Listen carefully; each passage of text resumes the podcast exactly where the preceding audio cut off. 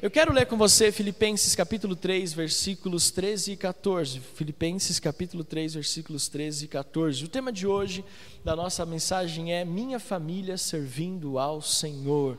Minha família servindo ao Senhor.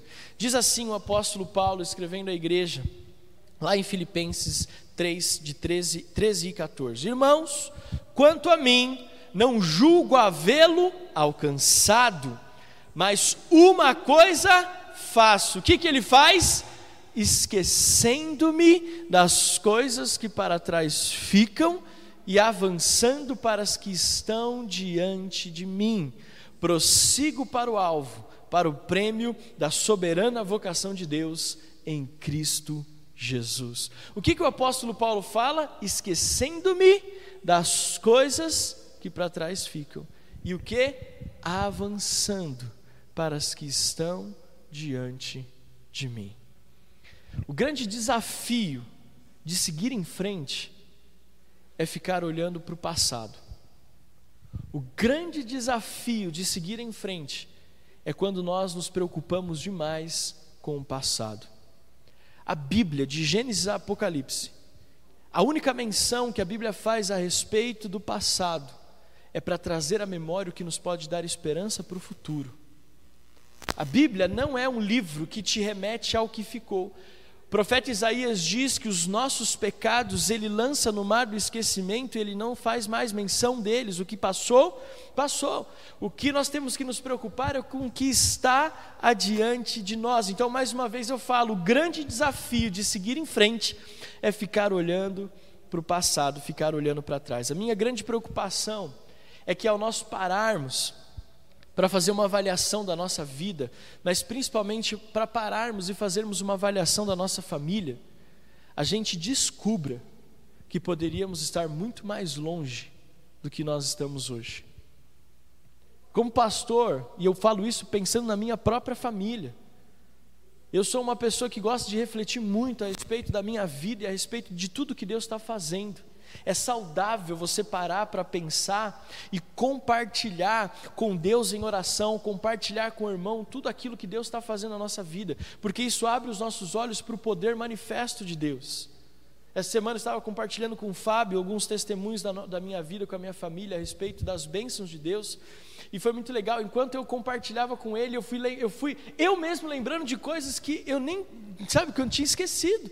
E onde eu percebi a poderosa mão de Deus, mas isso me impulsionou para o futuro. Lembrando, nossa, se eu já vivi isso, o que, que eu posso viver lá na frente? A grande questão é que muitas vezes nós não paramos para fazer essa avaliação, para ter essa, essa, esse, esse tempo de parada e avaliar. E se faz, a minha preocupação é de que talvez nós descobramos que poderíamos estar muito mais longe, conquistando, ter, termos conquistado muito mais coisas do que nós já conquistamos. Sabe por quê? Porque às, às vezes o que nos impede de avançar é ficar olhando para trás, é ficar olhando para trás, sabe, carregando um fardo pesado. Sabe aquela expressão do fardo, Mateus 11, 28? Aquele fardo pesado, aquele jugo pesado aquilo que nos impede de ter uma liberdade. Nós precisamos então entender que Deus, para que a nossa família possa avançar, nós precisamos entender que Deus está nos convidando a abrir mão do passado, abrir mão de situações que podem nos ferir. Tem pessoas que estão em 2021, mas ainda sofrem como em 2010, que ainda sofrem como em 2008, que ainda sofrem como em 2006, que ainda sofrem como em 1980 acho que em 1980 é muito, muito longe, né? Tinha gente que nem tinha nascido ainda, aleluia. Para quem faz a escola de líderes renovada, nós ministramos a primeira mensagem do curso é Vida Transformada. E uma das frases que mais me marcam quando eu ministro essa aula para os alunos da escola é que, na determinada parte da apostila, ela diz que nós paramos de crescer no momento em que fomos feridos. No momento em que fomos magoados, nós paramos de crescer emocionalmente. Então nós temos pessoas que na idade cronológica delas têm 35 anos.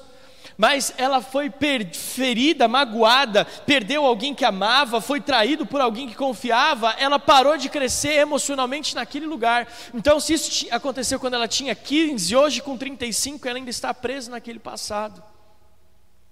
Mas Deus, ele veio para destruir as obras do inferno. A palavra de Deus que nós acabamos de ler diz: uma coisa, olha, ele não fala dez coisas eu faço. O que, que o apóstolo Paulo fala para a igreja de Filipenses? Uma coisa só eu faço, esquecendo-me das que para trás ficam, e o quê? E o quê? E o quê? Ô, gente, vocês estão aqui comigo? Ele esquece das coisas que para trás ficam e ele faz o que, gente? Você que está em casa falou mais alto de quem está aqui no presencial. Avançando-me para as que estão diante de mim. Olha para quem está do seu lado e fala assim: avança.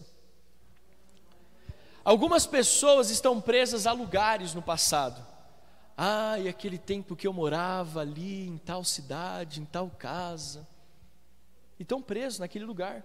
A pessoa já mudou de casa dez vezes, mas ela ainda está presa naquele mesmo lugar, naquela mesma rua. Pessoas que estão presas a lugares, pessoas que estão presas a pessoas. Sabe que a pessoa é tóxica, sabe que a pessoa é destrutiva, sabe que a pessoa não traz nada de bom, mas está presa com a pessoa, está amarrada com aquela pessoa. Uma coisa só eu faço, esquecendo-me daquilo que ficou para trás. Pessoas, lugares, práticas. Tem pessoas que estão na igreja, mas têm as mesmas práticas de antes de estar na igreja. Por exemplo, a pessoa tinha uma prática de imoralidade, de pornografia antes de ir para a igreja, mas ela vai para a igreja e continua com as mesmas práticas. A pessoa, ela torcia para aquele time, que eu não vou falar o nome, mas ela continua torcendo mesmo depois de entregar a vida para Jesus. Às vezes nós estamos presos a práticas que não combinam mais com a fé que nós professamos. Uma coisa faço, esquecendo-me das coisas que para trás ficam. Você quer ver a Adriana ficar brava comigo? Eu quase não dou motivo para ela ficar brava. Eu sou um marido exemplar. Ela não fica brava comigo com quase nada, aleluia. Não é verdade? Eu sou demais, eu lavo louça, eu arrumo a casa, eu coloco o Benjamin para dormir. Mas se tem uma coisa que a Adriana fica brava comigo, é quando eu estou dirigindo e eu olho para trás. O Benjamin senta na cadeirinha aqui no banco de trás e eu gosto de brincar com ele, gosto de falar com ele. Ela quer morrer quando eu fico, olha para frente. Acidentes na nossa família poderiam deixar de acontecer se nós olhássemos apenas para frente. Muitas pessoas estão tendo problemas e acidentes na sua família porque insistem em dirigir olhando para trás. Ninguém chega longe olhando no retrovisor. Ninguém chega longe dirigindo olhando pelo retrovisor. Para você chegar no seu destino, você precisa olhar para frente. Para frente. Nós precisamos abrir mão daquilo que Deus pediu para que nós pudéssemos abrir mão. E sabe qual é a minha crise com essa palavra? É porque Deus já te falou do que você precisa abrir mão, mas você é teimoso, teimosa e não faz isso. Deus não me revelou ninguém em especial, amém? Mas Deus já te pediu. Abandona esse celular, essa rede social, abandona essa pessoa no sentido, entenda quando eu falo abandonar a pessoa. Porque eu, deixa eu falar algo aqui que não estava no, no, no esboço da mensagem, mas eu acho importante falar. Uma vez, o pastor Joel chegou para mim e falou assim: Você não é o super-homem. Como assim?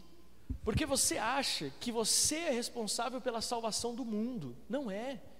O dia que você morrer na cruz e ressuscitar depois de três dias, aí a gente pode conversar. Mas enquanto isso, a responsabilidade está nas mãos de Deus, por meio de Jesus e do Espírito Santo, porque a palavra de Deus diz que nós fomos salvos por Jesus, que morreu na cruz e que pagou o preço pelos nossos pecados. A palavra de Deus diz que nós somos salvos quando permitimos e aceitamos o convencimento do Espírito Santo que testifica no nosso espírito que somos filhos de Deus.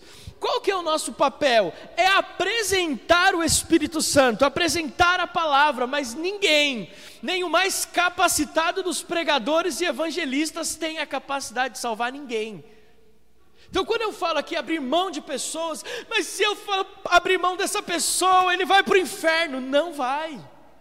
Ele só vai para o inferno por causa dele, porque se você que está sendo ferido por essa pessoa não abrir, é, é, não abrir mão, você vai continuar ferido e você corre o risco de perder até a sua salvação.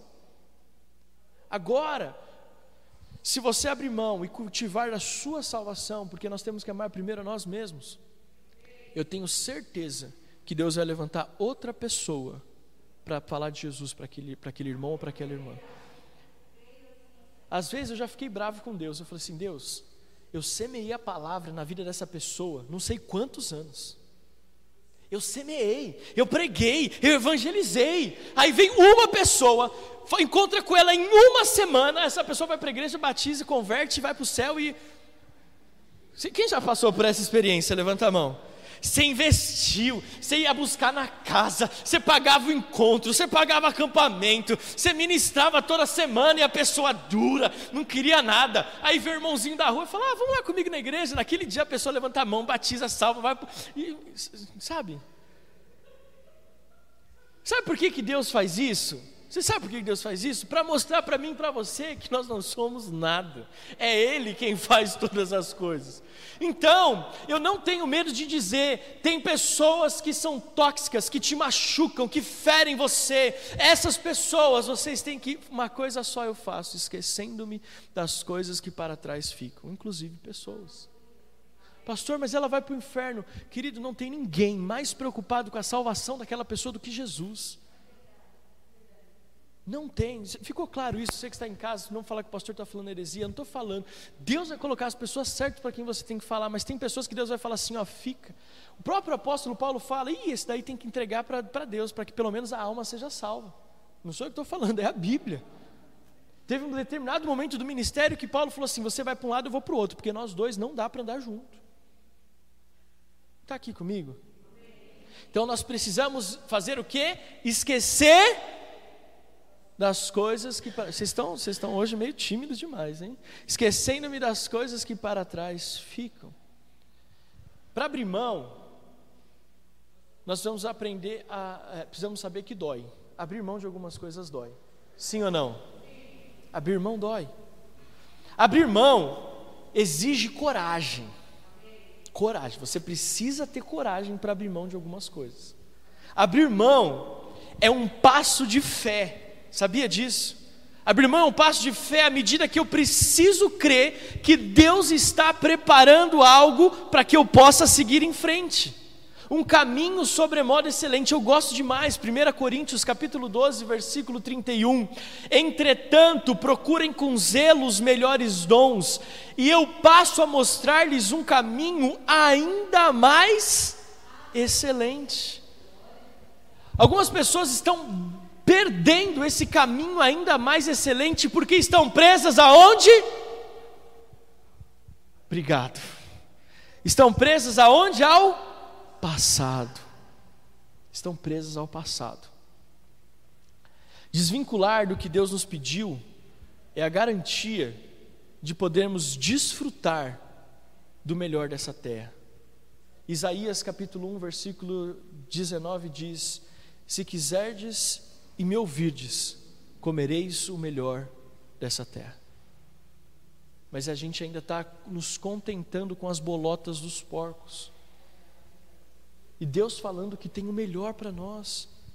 O filho pródigo, ele fala na casa de meu pai, os empregados têm um banquete, eu aqui desejando essa comida para porcos.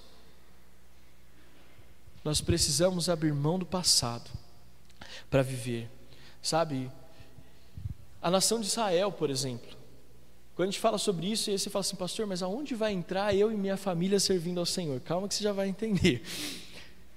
Quando nós olhamos para a nação de Israel, no deserto, a nação de Israel, ela se, por, vezes, ela abria mão, ela se contaminava contra os deuses, ela se envolvia com, com nações e povos que Deus pediu para que não se envolvesse. Mas o que me chama a atenção é a nação de Israel no deserto, quando Deus liberta os hebreus do jugo de Faraó e da escravidão do Egito. Aquele povo que viu o mar vermelho se abrir, aquele povo que viu o milagre, o maná, a coluna de fogo, a nuvem de glória, aquele povo ainda pede para fazer um bezerro de ouro, continua olhando para o passado, continua desejando as cebolas do Egito, continua desejando as coisas que estavam na escravidão. O passado nos impede de entrar na terra que mana leite e mel. Um percurso de poucos dias se tornou um caminho de 40 anos, porque uma coisa eles não fizeram, esquecendo-me do que para trás fica e avançando para que estão diante de mim. Consegue entender a importância disso? Eles precisavam avançar para a promessa de Deus, mas para isso eles precisavam se libertar do passado. Eu quero chamar aqui o Rodrigo, o Felipe, Quero chamar aqui o Fábio e quero chamar aqui o Jonas. Vem cá, por favor, na frente. Nós vamos fazer uma dinâmica. Fazer uma dinâmica. Na verdade, o, o, o, o, o Jonas pode ficar. Andresa, vem cá. Aproveitar que você voltou hoje da quarentena, aleluia. Eu quero fazer uma dinâmica aqui com vocês, para vocês entenderem o grande desafio que é nós andarmos olhando para o passado. Essa corda aqui, essa corda aqui, ela representa uma corda, amém? Andressa, pega a ponta dessa corda aqui. Eu vou soltar ela aqui. Me ajudem aqui, meninos. Aleluia. Jesus. Era só uma corda, ela resolveu dar um nó. Então, é o seguinte. Eu vou fazer para você entender algo. O Felipe representa os lugares, certo? O Rodrigo representa as pessoas e o Fábio representa as práticas. O Felipe representa o Rodrigo, o Fábio, práticas. A Andresa representa a minha e a sua vida. Amém? Certo? E aí você vai pôr essa corda aqui, vai segurar Pode soltar a corda, fica mais pertinho deles. Eu quero só ilustrar algo para vocês. Fica assim, é virada para lá para Adriana ali, Odessa. Fica bem pertinho do tapete, bem pertinho do tapete. E aí você vai caminhar. Você vai caminhar. Pode deixar a corda solta. Você pode caminhar. Deus, para um pouquinho. Deus tem promessa para sua vida. Ali onde está o Benjamin, Adriana e Andréia, ali é o lugar que Deus prometeu que te daria. Certo? Ali é o lugar que Deus falou. Ali é a promessa. Andrés, ali é o seu casamento, ali é a sua família, ali é a sua vida financeira próspera, ali é a casa que você sempre sonhou, ali é o diploma que você tem buscado, ali é o lugar que Deus prometeu que você podia alcançar. Então pode ir para lá. Pode ir, sem medo, vai. Vai. Foi fácil, não foi? Porque não tinha nada te prendendo. Agora vamos fazer de novo. Volta lá. De novo, o Felipe representa o quê? O Rodrigo? O Fábio? Então tá bom. Andrés, agora você tem a mesma promessa de Deus. Tenta chegar lá. Só que agora, o Felipe, que representa os lugares, vai segurar na corda também. Pode segurar. Tenta aí. Mas você tem que parar. Vai. Aí, o Rodrigo, que representa pessoas, também segurou na corda. E o Fábio, que apresenta as práticas, também. Agora vai lá. Chega no lugar que Deus. Vai, força, minha filha. Vai. Ó, vocês não precisam nem fazer muito, é só ficar parado. Eu quero que ela chegue lá. Vai. Vai. Vai. Vai. Obrigado. Exatamente. Você pode aplaudir ao Senhor? É isso. O que eu fiquei feliz, pode se assentar, é que eu nem precisei falar para ela o que ela tinha que fazer. Ela percebeu que ela estava presa a lugares, a pessoas, a práticas do passado, e isso estavam a impedindo de alcançar a promessa de Deus. Tome uma decisão hoje largue a corda, abra a mão do passado. Uma coisa eu faço, esquecendo-me do que para trás ficam e avançando para que estão diante de mim. Dói, exige coragem, mas lembre-se: Deus nunca fez uma promessa para a sua vida, para a minha vida, que não se cumpra, e mais, não existe uma promessa de Deus que não traga benefício para a sua vida. Bem sei os pensamentos que tenho a vosso respeito, diz o Senhor, pensamentos de paz e não de mal, para vos dar o fim que esperais. Abra mão, abra mão de pessoas, de lugares, de prática, de dores. Querido, eu precisei abrir mão do dia em que eu recebi o telefonema da minha avó dizendo que o meu pai não estava mais respirando e reagindo. Por muitos anos eu fiquei preso naquele dia naquela quarta-feira, dia 14 de janeiro, aquele dia onde eu vi o meu pai sendo conduzido para o céu. Eu tinha uma escolha: ou eu fico preso naquela sala com aquele sofá vermelho e um monte de gente tentando ressuscitá-lo, ou eu sigo em frente. Pastor, mas você está abandonando seu pai? Não, eu estou cumprindo a palavra de Deus na minha vida esquecendo-me das coisas que para trás ficam. O que está dentro de mim foi o legado que meu pai me deixou, mas não aquele trauma. Muitos estão aqui perdendo a oportunidade na família de viver as promessas de Deus porque continuam segurando na corda. Fez sentido para você? Isso é só a introdução, amém? Algumas famílias hoje estão com uma promessa à sua frente, mas ainda estão presas à escravidão do passado, como a nação de Israel, que tinha a terra prometida à sua frente, e que eles já tinham visto, porque logo na saída do Egito, Deus já fez um dos maiores milagres da Bíblia. De Gênesis Apocalipse, não, talvez não tenha milagre físico maior do que Deus abrindo o mar vermelho. Eu, na minha opinião. Você imagina, você está parado e de repente um carinha lá na frente, puff, Gente, algumas, eu desmaiaria, eu acho que. Porque não é demais? Algumas pessoas estão maravilhadas com o que viram na Record, você imagina ver ao vivo. Imagina. Deus mostrou, eu vou fazer o que for preciso para que a promessa que eu tenho para os seus pais se cumpra na sua geração. Mas às vezes a gente ainda está com saudade do passado da escravidão. E esse texto, ou essa, essa questão do Israel no Egito, me lembrou a, o texto bíblico mais conhecido sobre família da face da terra. Você sabe qual que é? Josué, capítulo 24, versículos 14 e 15.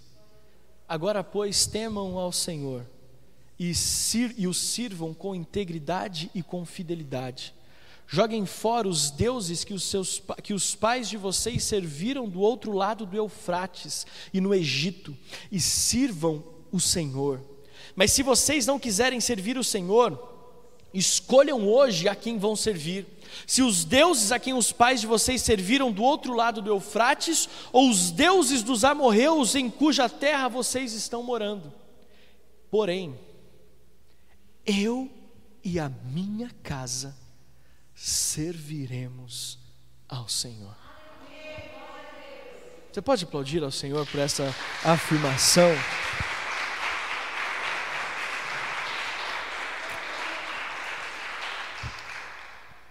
Esse é o texto de família mais conhecido da Bíblia, sim ou não? Eu e a minha casa serviremos ao Senhor. E meditando nesse texto, Aí vem o tema da mensagem de hoje: minha família servindo ao Senhor. Por que, que eu fiz essa longa introdução? Primeiro, porque eu gosto de introduções longas. Segundo, para que nós possamos entender que o que nos impede de servir ao Senhor é o passado. O que nos impede de servir ao Senhor é o que estamos presos, que ficou para trás: pessoas, lugares e práticas. Isso nos impede de servir ao Senhor. Por que está falando isso? Porque Josué, a gente conhece e fala: Eu e a minha casa serviremos ao Senhor. Eu e minha casa serviremos a Deus. Ó, oh, gostou? É, a gente canta essa canção. Só que Josué, antes de falar isso, ele é enfático. Vocês, nação de Israel, precisam escolher. Vocês vão servir aos deuses do Egito? Vocês vão servir aos deuses desta terra que Deus nos deu? Ou vocês vão servir ao Senhor? Ele, ele deixa isso claro.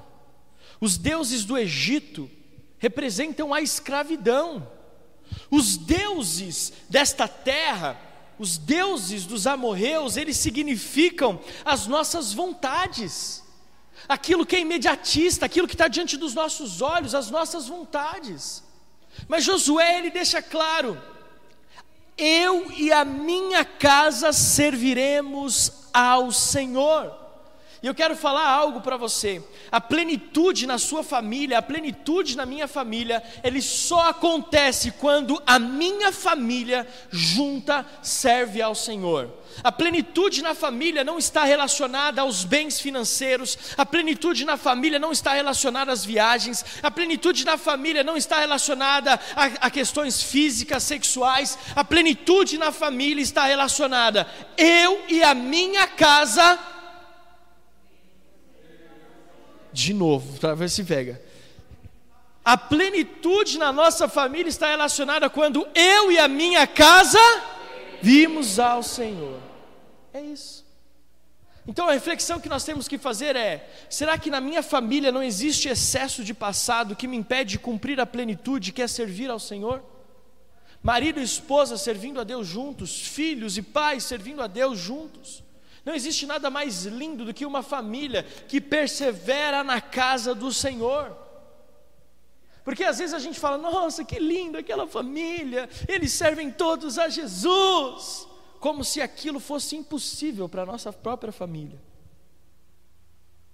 Deus quer levar a sua casa à plenitude. E a pergunta que fica é: como podemos servir ao Senhor? Primeira forma de servir ao Senhor, primeira de todas, honrando ao Senhor com as suas finanças.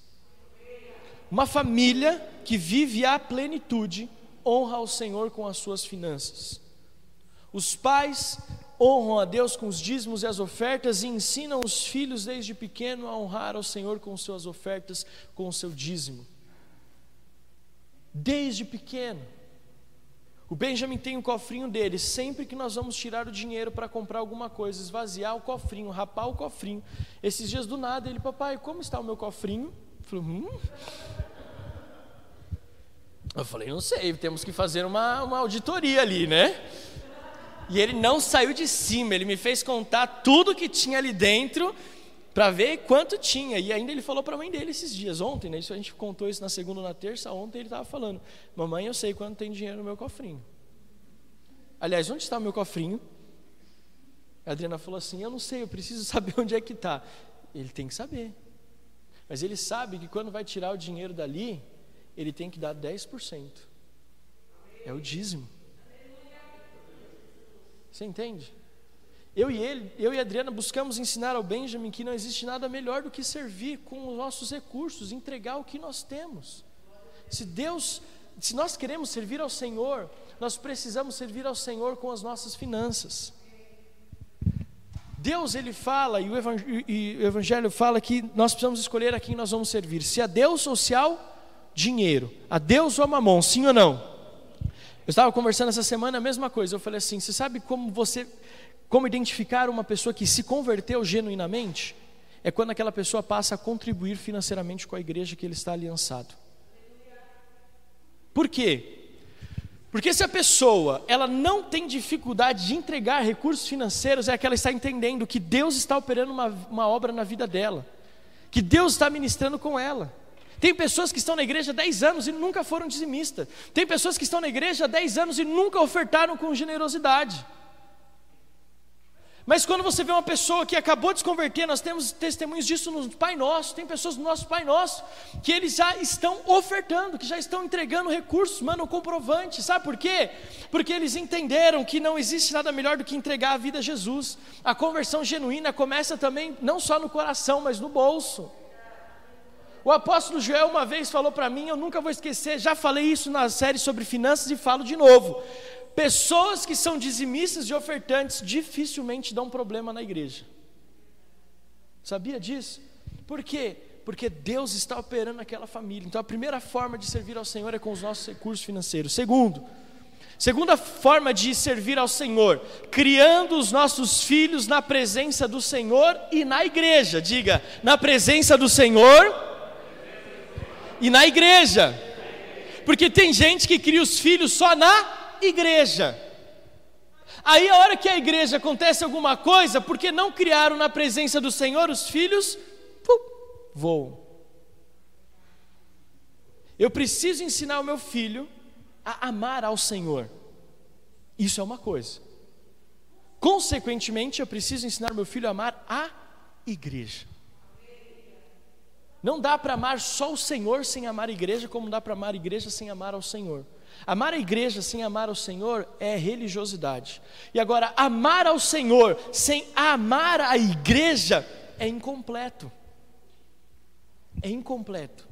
Então, os filhos precisam amar a Deus, precisam adorar a Deus, mas eles também precisam amar estar na igreja.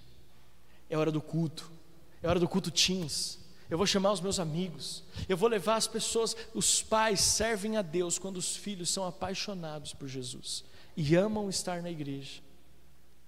Terceira forma de servir ao Senhor, estando com a minha família na casa do Pai. Não basta ensinar os filhos, tem que estar toda a família na casa do Senhor. E quando eu falo na casa do Senhor, na nossa realidade, são as nossas células, é o nosso culto é quando nós entendemos que eu não posso começar a minha semana sem estar na presença de Jesus. Eu não posso passar na minha cabeça de começar a minha semana sem estar na igreja. Algumas pessoas acham que eu estou na igreja de domingo porque eu sou pastor. Deixa eu contar um testemunho. Quando eu não vou na igreja, às vezes eu estou de férias, eu não consigo ir na igreja, eu me sinto um desviado. Eu falo, tem alguma coisa errada comigo. Tem alguma coisa errada comigo. Outro dia a gente estava de férias, estávamos um domingo, nós não iríamos ir para a igreja. Aí eu estava caçando na internet, sem a Adriana saber, uma igreja perto de onde eu estava, para mim ir para o culto. Quando ela descobriu, ela falou assim: se você estiver procurando igreja, nós vamos ficar em família hoje, nós vamos cultuar aqui em família. Falei, amém, amor. Recebo. A caixa dada. Mas, sabe, às vezes eu fico, a gente fica tremendo, não é assim esse negócio? Essa semana, quando eu me vi, eu estava na sede lá. Aí eu pensei, mas o que, que eu estou fazendo aqui? Eu não precisava estar na igreja hoje. Eu não precisava vir aqui. Quando eu me vi, eu estava na igreja. Estava lá. Às vezes eu estou andando de carro e meu caminho, sem querer, passo em frente à igreja. Eu não precisava nem passar, mas é, é automático. Porque uma família que serve ao Senhor ama estar na igreja, ama estar na célula. A célula não é um peso, a célula não é um fardo, é o lugar que eu amo estar. Quinto, nós servimos ao Senhor com a nossa família sendo testemunho para outras famílias. Por isso, teto de vidro. Eu sirvo ao Senhor quando a minha família brilha Jesus e alcança as famílias que estão à nossa volta. Famílias que estão à nossa volta. O meu maior, meu maior sonho como cristão, como servo de Jesus, é que as pessoas olhem para mim, para Adriana, para o Benjamin, para a Bela, para minha casa, meu irmão, para minha mãe, que nós estamos sempre juntos, e as pessoas vejam Jesus na nossa família. Que as pessoas vejam Jesus nas nossas atitudes e queiram saber por que, que nós vivemos o que vivemos, por que estamos onde estamos. Não é em questões é, materiais, mas em relacionamento. Em relacionamento. Cumplicidade, amor, é perdão, ajuste testemunho. A sua família tem que ser um testemunho para outras famílias. Eu falo isso porque à medida que avançamos servindo ao Senhor, ah, mais portas irão se abrir para o sobrenatural.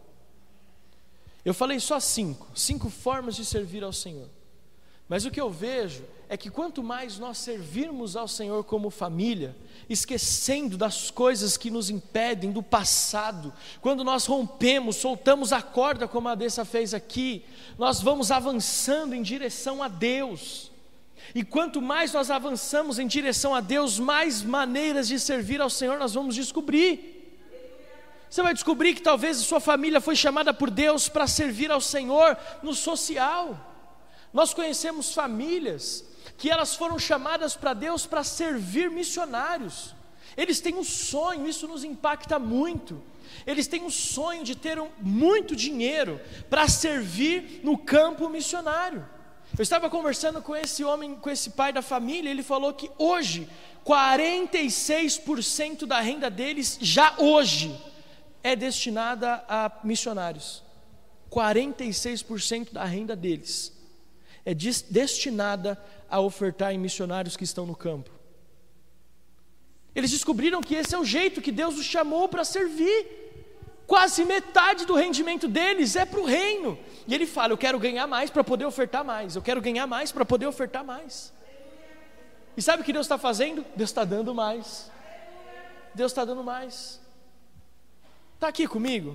Então vamos ficar de pé porque vamos encerrar essa mensagem.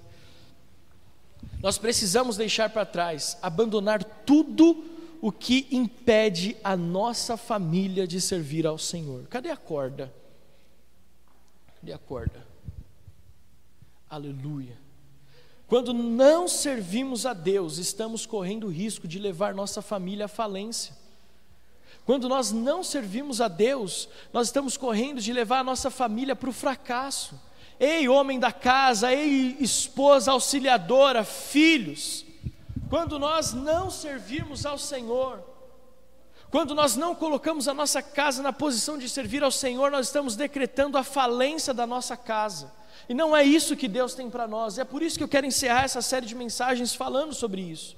Sua família, a minha família, foi feita para desfrutar do melhor desta terra, da terra que mana leite e mel. Josué, quando ele disse isso, eu e a minha casa serviremos ao Senhor, ele já estava pisando na terra prometida, ele já estava com os pés na promessa de Deus, mas ele abriu os olhos daquele povo: vocês estão pisando na promessa, mas estão sonhando com o passado, vocês estão pisando na promessa, mas sonhando com a escravidão escravidão. Deus não nos fez para isso, Deus não fez a sua família para isso. Nós não podemos nos contentar com as cebolas do Egito. Que nós possamos hoje, queridos, soltar a corda do passado na nossa família, abrir mão da corda, daquilo que nos prende das pessoas, dos lugares, das circunstâncias, das práticas, das perdas. Nós precisamos abrir mão, porque senão a nossa família vai ficar só vendo a terra prometida de longe, mas continua presa ao passado. A gente não fala muito sobre isso. A gente não fala muito sobre isso. Mas uma das coisas mais tristes que eu também vejo na Bíblia, triste no sentido de perder oportunidade, é o próprio Moisés. O cara viu Deus, o cara falava com Deus, Deus ministrou com ele, a Bíblia diz que só de ver de relance a glória, o rosto dele resplandecia, mas ele não entrou na terra, porque ele de alguma forma ficou preso no passado. Deus falou para ele só tocar e ele bateu na rocha. Porque o coração dele ainda estava inflamado, ele se permitiu. E ele viu a terra de longe, mas não pôde desfrutar.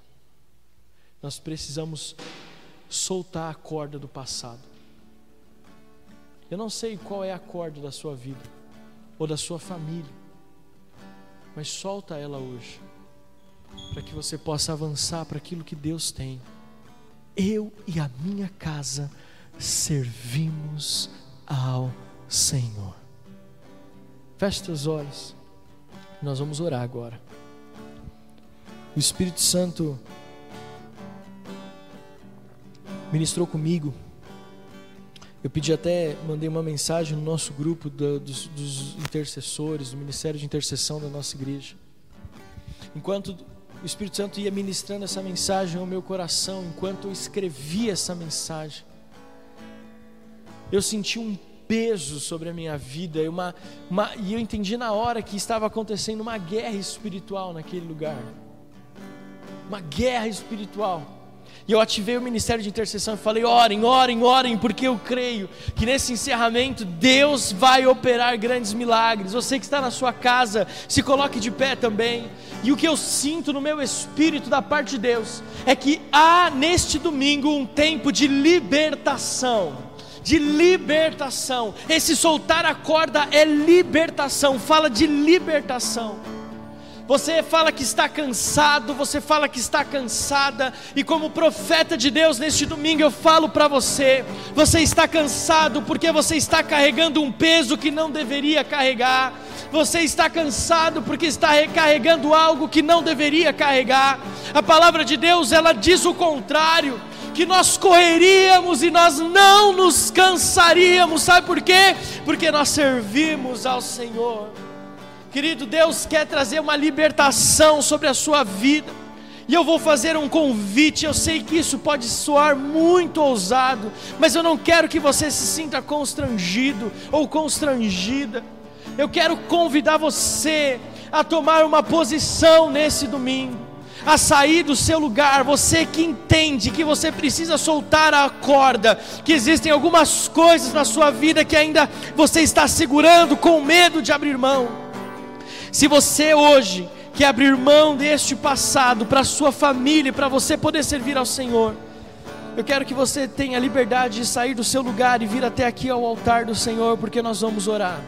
Se você ouviu essa palavra e você reconhece, querido, não tenha vergonha, porque nós estamos na presença de Deus. Se você reconhece que tem coisas na sua vida que você precisa abrir mão, cordas que você está segurando, cordas que você está segurando, que estão te prendendo. Deus quer trazer a libertação sobre a sua vida nesse domingo. Se você está na sua casa, você não pode sair do seu lugar e vir até a frente. O que, que você vai fazer? Você vai se ajoelhar aí na onde você estiver, na sala da sua casa, na cozinha da sua casa. Mas o meu convite é que você não perca a oportunidade, porque esta é uma manhã de libertação. É uma manhã de libertação. Aleluia, aleluia, aleluia.